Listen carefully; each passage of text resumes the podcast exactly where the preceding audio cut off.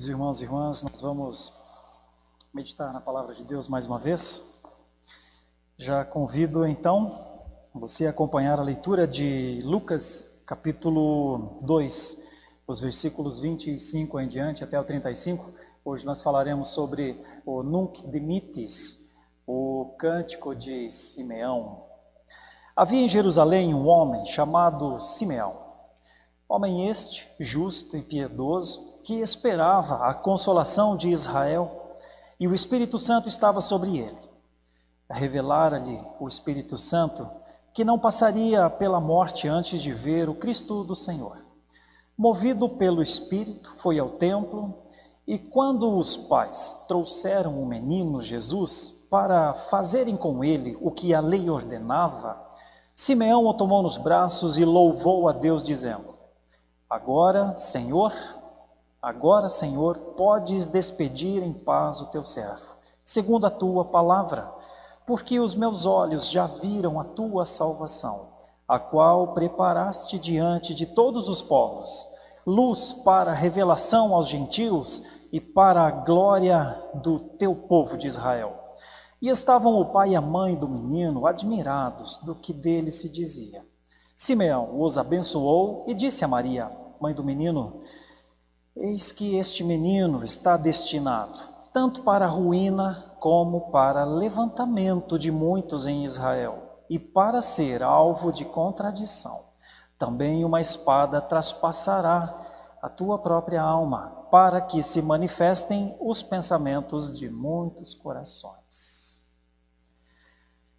Meus queridos irmãos, Chegamos aqui ao terceiro cântico, então, cântico de Simeão. Em Lucas capítulo 1, um cântico maravilhoso, o cântico de Maria, o Magnificat. Também em Lucas, um outro cântico muito precioso, o cântico de Zacarias, o Benedictus. E agora, este não poderia deixar de trabalhar nesse texto com os meus irmãos, por conta, mais uma vez, da beleza do louvor de alguém que sabe quem é o Senhor. Estou fazendo uma defesa nessas três exposições acerca da alegria da salvação, da alegria latente no coração de quem sabe que está numa, numa divisa de mundos. É, isso não é muito fácil de explicar, é como se estivéssemos diante de um portal, é como se estivéssemos diante de algo prometido, mas que ainda nós não colocamos o pé lá, que é, claro, a glória, a redenção, que é a vida com Deus. Nós podemos dizer que Maria viu isso e louvou ao Senhor e magnificou ao Senhor. Nós podemos dizer também que Zacarias vivenciou, alguma coisa ele viu. É muito interessante porque os que estavam ao seu redor não viram, mas ele viu. E agora, Simeão. Isso me faz pensar o que foi esse momento para Simeão. Tomar aquele menino nos braços, como diz o texto, ficar olhando para ele. Era Jesus trazido ao templo, provavelmente com 40 dias. Sete dias era o tempo que a mulher ficava numa espécie de quarentena, e é daí que vem a palavra quarentena, mais 33 dias ela ficava separada do convívio social. Então, assim que terminou esse momento, está narrado aqui, completando os dias, né? Passado os dias da purificação, segundo a lei, em Israel se fazia isso, levou-se Jesus ao templo. O Espírito havia comunicado a Simeão este fato magnífico.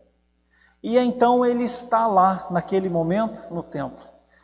Tanto é que Simeão faz parte, provavelmente, de um grupo em Israel que aguardava o Messias de uma maneira muito particular, em oração.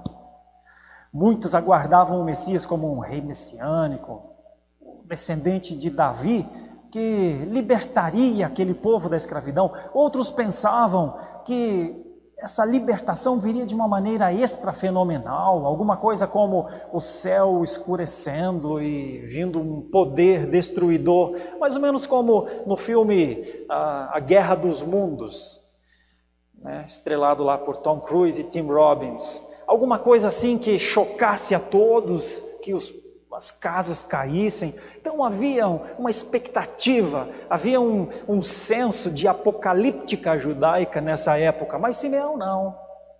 Simeão está aguardando o Messias em oração. Era um grupo silencioso dentro do judaísmo que esperava. Então é por isso que nesse momento ele chega ao templo e ele recebe Jesus, toma nos braços e diz essas coisas, né? Deste cântico. Essa parte tão bonita. Agora, Senhor, a primeira coisa, né? Agora, Senhor, podes despedir em paz o teu servo segundo a tua palavra. Aqui então a primeira ênfase que eu quero dar nessa meditação. Quando ele diz: Agora, Senhor, podes despedir em paz o teu servo segundo a tua palavra, eu vou chamar este versículo, a ideia desse versículo, de a libertação de uma prisão a libertação da humanidade, a libertação da vida física, a libertação do pecado que está no ser humano, a libertação de uma prisão.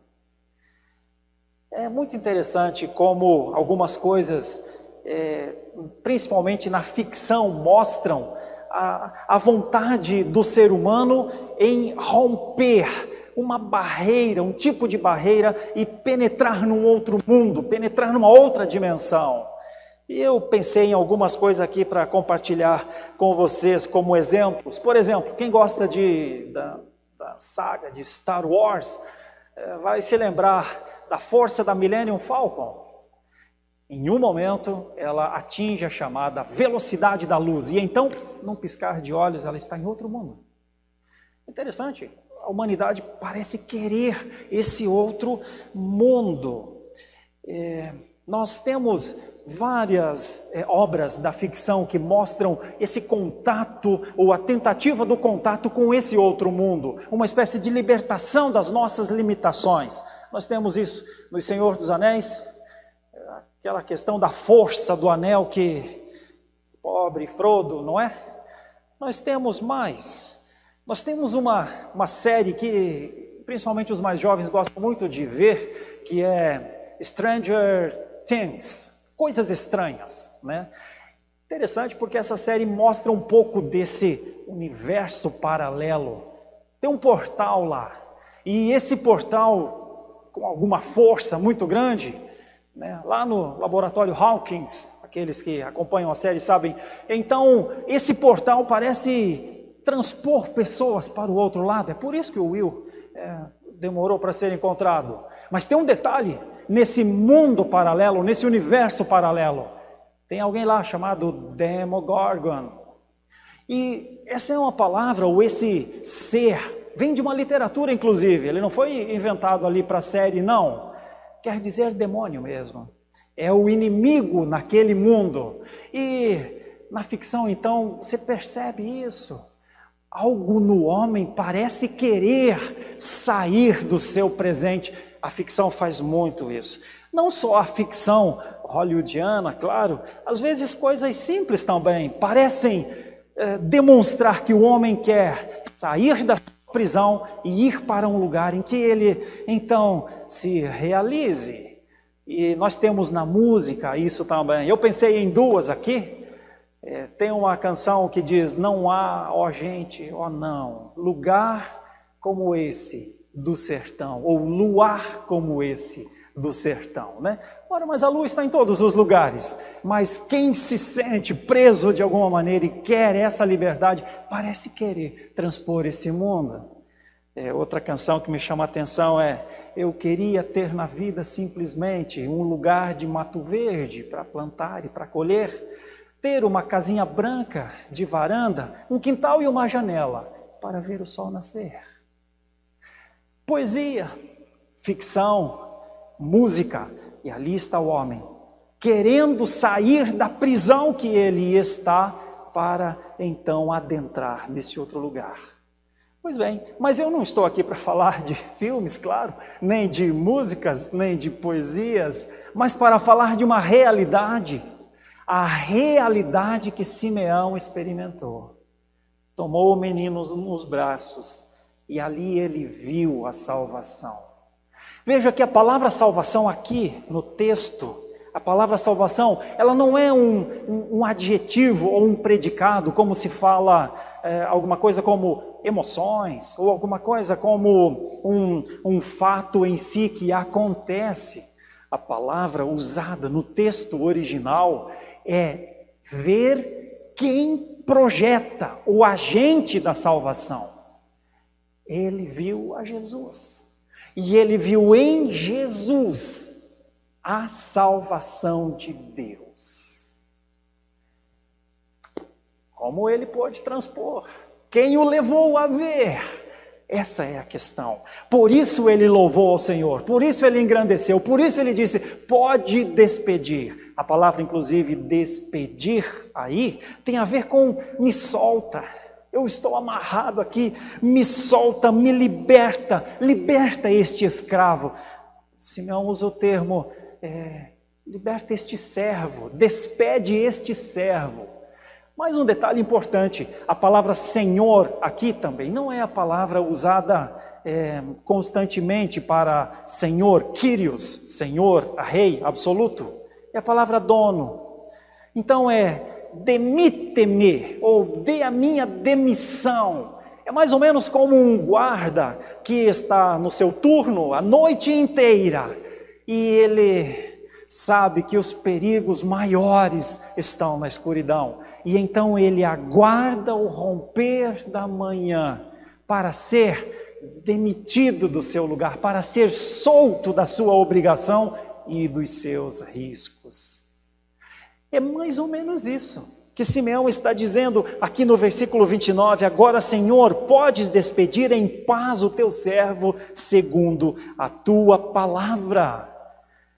É como se Simeão dissesse: Minha vida se completou, haveria outra alegria maior e posso me libertar desse mundo, dos, dos, do mundo dos meus desejos, do mundo das minhas aflições, posso ser liberto, Senhor, da maldade, da dubiedade. Uma hora quero algo bom, outra hora quero algo ruim. Posso ficar livre disso? É interessante demais. A ideia é liberdade. A ideia é libertação de uma prisão, libertação de si mesmo libertação da situação, libertação do seu estado, libertação, a libertação da prisão, a libertação do pecado parece ser o que está na mente de Simeão. Liberdade. Como foi a liberdade do povo de Deus quando Moisés libertou-os daquele dono que era Faraó naquele caso? Ou como Jesus prometeu liberdade. Quer ver uma liberdade muito importante? Está em João, capítulo 8, quando ele fala, quando Jesus fala sobre liberdade. Está escrito assim: Disse, pois, Jesus aos judeus que haviam crido nele: Se vós permanecerdes na minha palavra, sois verdadeiramente meus discípulos, e conhecereis a verdade, e a verdade vos libertará. Responderam-lhe: Somos descendência de Abraão, e jamais fomos escravos de alguém. Como dizes tu, sereis livres? Replicou-lhes Jesus: Em verdade, em verdade vos digo: todo que comete pecado é escravo do pecado. Percebe por que é que Simeão está dizendo: Despede o teu servo, meu dono, despede-me agora, para que eu vá em paz, segundo a tua palavra? Veja, Jesus, é, é, Jesus explicou melhor isso de Simeão aqui, quando falou com os judeus. Ele diz mais: o escravo não fica sempre na casa, o filho, sim, para sempre. Se, pois, o filho vos libertar, verdadeiramente sereis livres.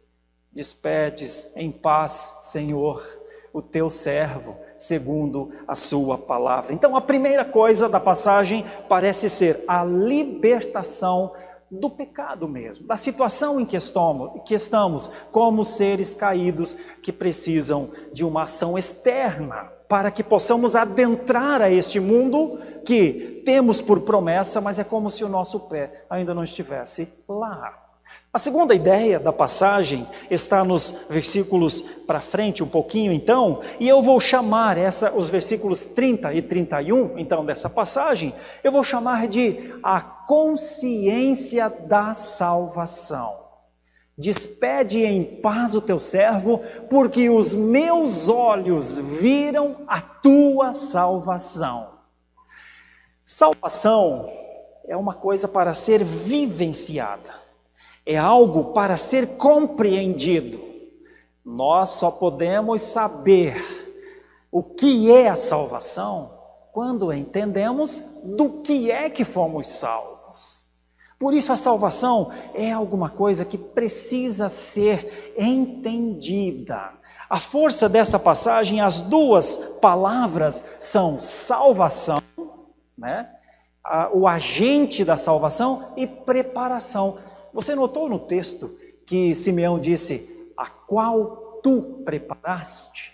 A qual tu preparaste? Você notou que tem o tu ali? Ele poderia dizer a qual preparaste, né? E nós já entenderíamos que estava falando da salvação que foi preparada. Mas tem um, um, uma ênfase ali na ideia original, quando tem o pronome pessoal, eu, tu, ele, nós, ou nós, vós ou eles na passagem, não é por acaso. Simeão está dizendo: só tu prepara isso. Só tu podes nos transportar do império das trevas para o reino do Filho do seu amor. Veja como a Bíblia se explica. O que eu estou tratando aqui, Paulo também tratou quando falou com a igreja de Éfeso. Ele nos transportou também quando falou com a igreja de Colossos. Percebe o que é esse poder? Por isso, Simeão diz: a salvação que tu preparaste. O que isso quer dizer? Quer dizer que o homem não tem poder para se salvar. Quer dizer que boas obras não garantem o céu para ninguém. Quer dizer que esforços morais, éticos, nada nada nos leva a sermos salvos se a salvação não vir de Deus. Simeão vivenciou isso, por isso ele celebrou, porque ele entendeu que esta salvação transformava sua morte, porque ele já era um homem idoso, inclusive, transformava sua morte numa tranquila contemplação. Salvação preparada por Deus, manifestada por Deus. Simeão é aquele homem que, ao olhar o menino nas mãos, compreende que manifestou-se ali o esperado da sua alma, o prometido. Sondava ele no horizonte a chegada do tão esperado visitante. Como o reverendo Robert leu na liturgia, em Isaías, capítulo 52, o atalaia, ele ficava num local mais elevado da fortificação, normalmente o muro da cidade, e então ele olhava no horizonte. E em Isaías 52, dos versículos 7 a 10, é dito que os olhos do atalaia viram o Senhor. É bonito demais. É a alegria de Simeão ele pode dizer: Senhor, podes despedir o teu servo, os meus olhos já viram a salvação que tu preparaste. Será que a Bíblia tem alguma outra passagem que nos ajuda a perceber o que era este visitante ou quem era este visitante? Bom, eu convido você a pensar, por exemplo, numa passagem antiga de Isaías, Isaías capítulo 9, os versículos é, 6 e 7. Porque, disse o profeta Isaías, um menino nos nasceu, um filho se nos deu, o governo está sobre os seus ombros, e o seu nome será maravilhoso, conselheiro, Deus forte, Pai da eternidade, príncipe da paz, para que se aumente o seu governo e venha paz sem fim sobre o trono de Davi, sobre o seu reino, para o estabelecer e o firmar mediante o juízo e a justiça, desde agora e para sempre. Veja, ele foi prometido, por isso Simeão estava como que um atalaia, um vigia, olhando para o horizonte. O visitante chegaria. Os profetas já haviam falado. E agora, onde é que está o Salvador? Nos seus braços. Ele está olhando para José, está olhando para Maria, conversa com eles, mas o que ele tem nos seus braços não é só o filho de José, e de Maria. É o Salvador. Os meus olhos viram. Você entende que isso não é uma questão só física? Por isso eu estou defendendo que a salvação é para ser entendida, compreendida, vista com os olhos da fé. Aquele olhar que contempla. Aqui estava então o Salvador. Segunda ideia, então. A primeira, por que é que Simeão louvou ao Senhor dessa maneira, com estas palavras? Primeiro, por conta da libertação da prisão que ele sabia que estava. Depois, porque lhe foi dada a consciência da salvação. E vem a terceira ideia. Terceira ideia, nos versículos mais logo para frente, eh, dizem que ele é a revelação ou luz para a revelação aos gentios e glória para Israel. Eu chamo isso de operosidade da redenção. Simeão compreendeu que o Salvador que estava nos seus braços, aliás, ele fala isso a Maria, né? Olha, esse menino está destinado tanto para levantamento quanto para a ruína de pessoas.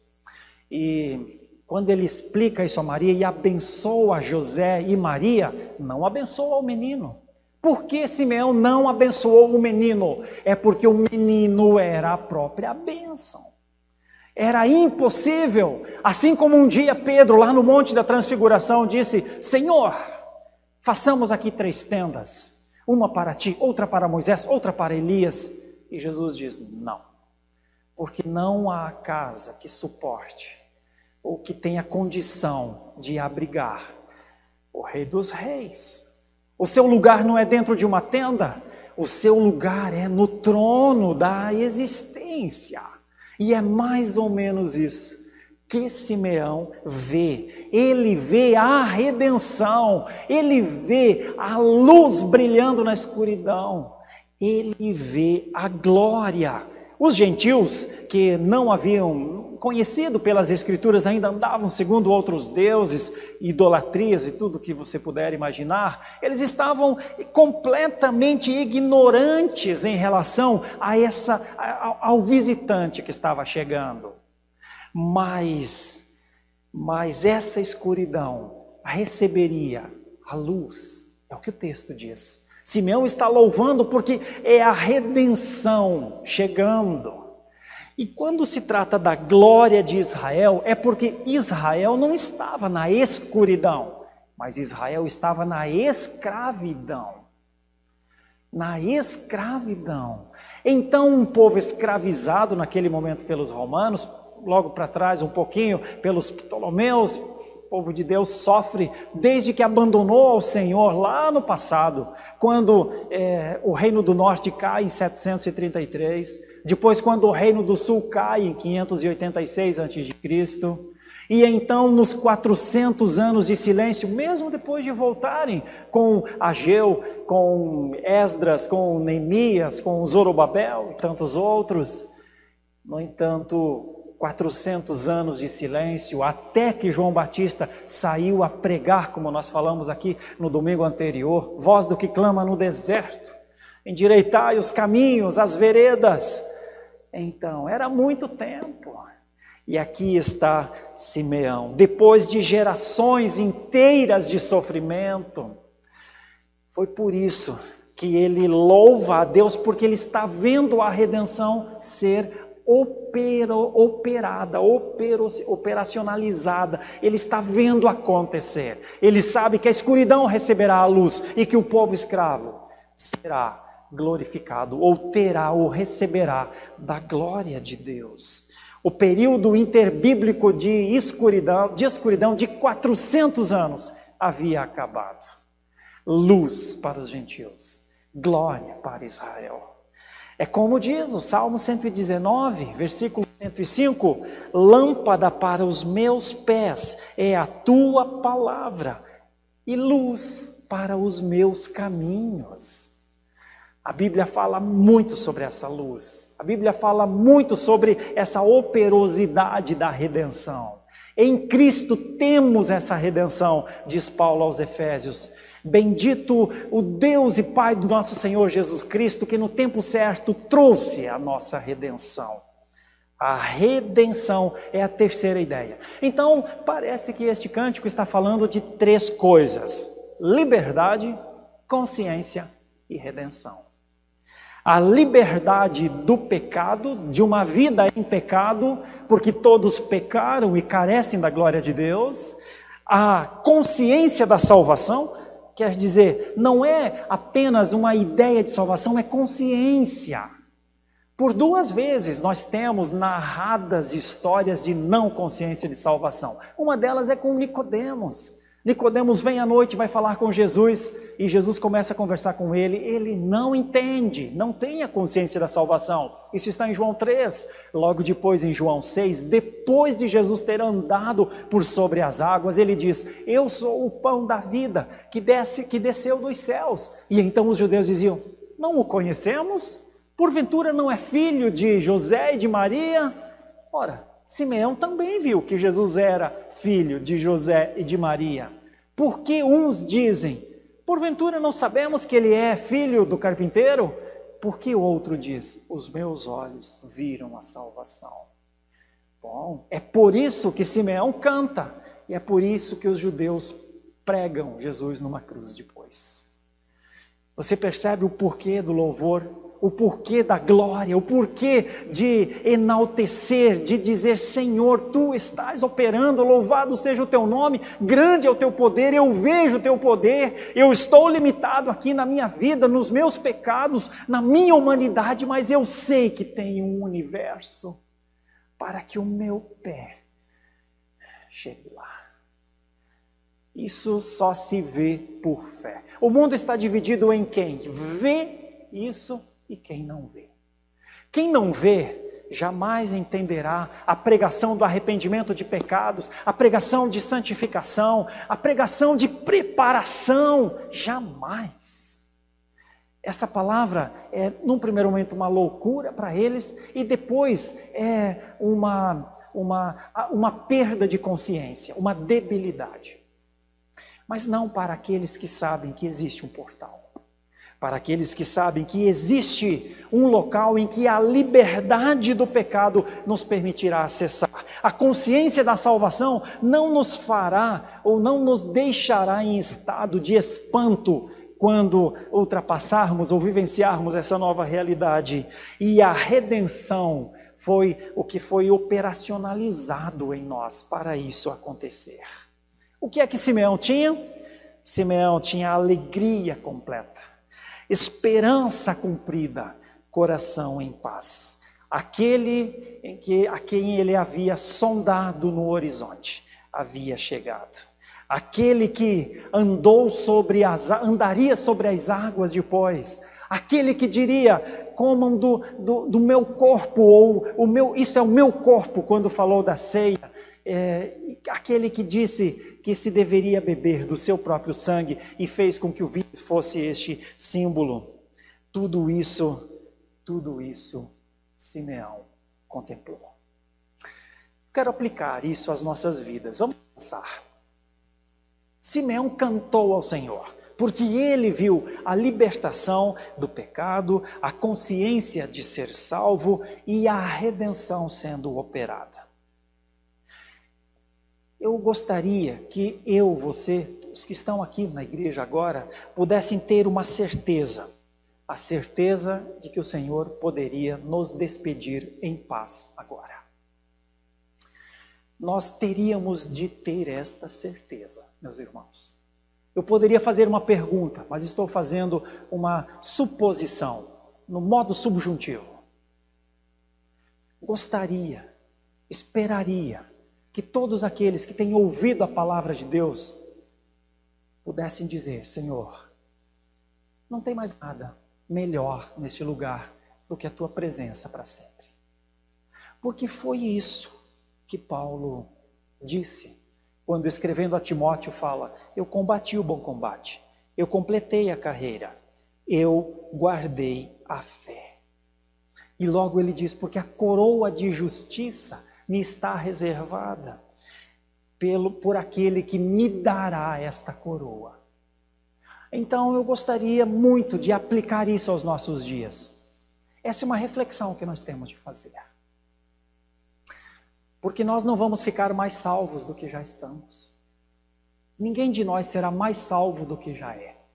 Ninguém de nós será mais filho de Deus do que já é. Então, ou a filiação aconteceu, ou a salvação já é um benefício, ou alguém precisa repensar a sua fé. Nós não temos medo de morrer. Nós temos de ter mais medo de viver do que de morrer. Que a morte em Jesus é preciosa para Deus, diz a palavra. E se é preciosa para Deus, também tem de ser preciosa para nós. A primeira coisa, então, que o nosso dono possa despedir-nos assim que ele quiser, dentro da sua sabedoria e que isso não gere em nós, o que não nos leve a um estado de espanto.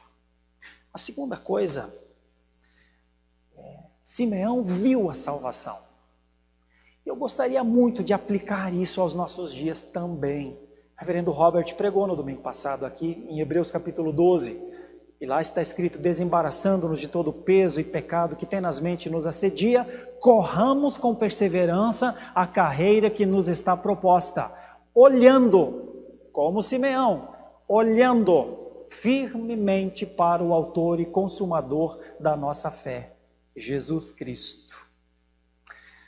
Eu gostaria muito de aplicar isso aos nossos dias, dizendo, meus irmãos, os nossos olhos precisam estar fitos no Salvador, como Simeão. Ele ouviu o menino e disse que já o, senhor, o seu dono já poderia despedi-lo. Nós conhecemos pelas Escrituras que ele veio ao mundo, nasceu, cresceu, morreu, ressurgiu e ascendeu. Então os nossos olhos estão nele, lá onde ele está. Seus olhos precisam estar no Salvador, sempre no Salvador. Como estou olhando para você, precisa estar no Salvador. Pensa nisso. A terceira ideia que a passagem nos mostra, e eu quero aplicar isso também, é porque quando Simeão viu a redenção, a operosidade da redenção, ele fala de luz para os gentios, ou seja, onde havia escuridão, agora a claridade, e onde havia a escravidão, agora haveria a glória. Isso fala de transformação. A redenção transforma. Eu gostaria muito de aplicar isso numa reflexão pessoal. Transformado precisa viver como transformado. Vou repetir. Um transformado precisa viver como transformado. E nós, pela fé, compreendemos o que é essa transformação. Qual foi a marca, a marca mais forte do ladrão da cruz? É que enquanto um zombava, ele diz ao zombador, o outro: Olha, eu e você somos ladrões, e estar aqui é justo, mas esse que está no meio não fez nada. Então, quando Jesus olha, sabe o que o ladrão da cruz fala? Lembra-te de mim. Lembra-te de mim quando vieres no teu reino. Você lembra o que Jesus responde? Ainda hoje estarás comigo no paraíso.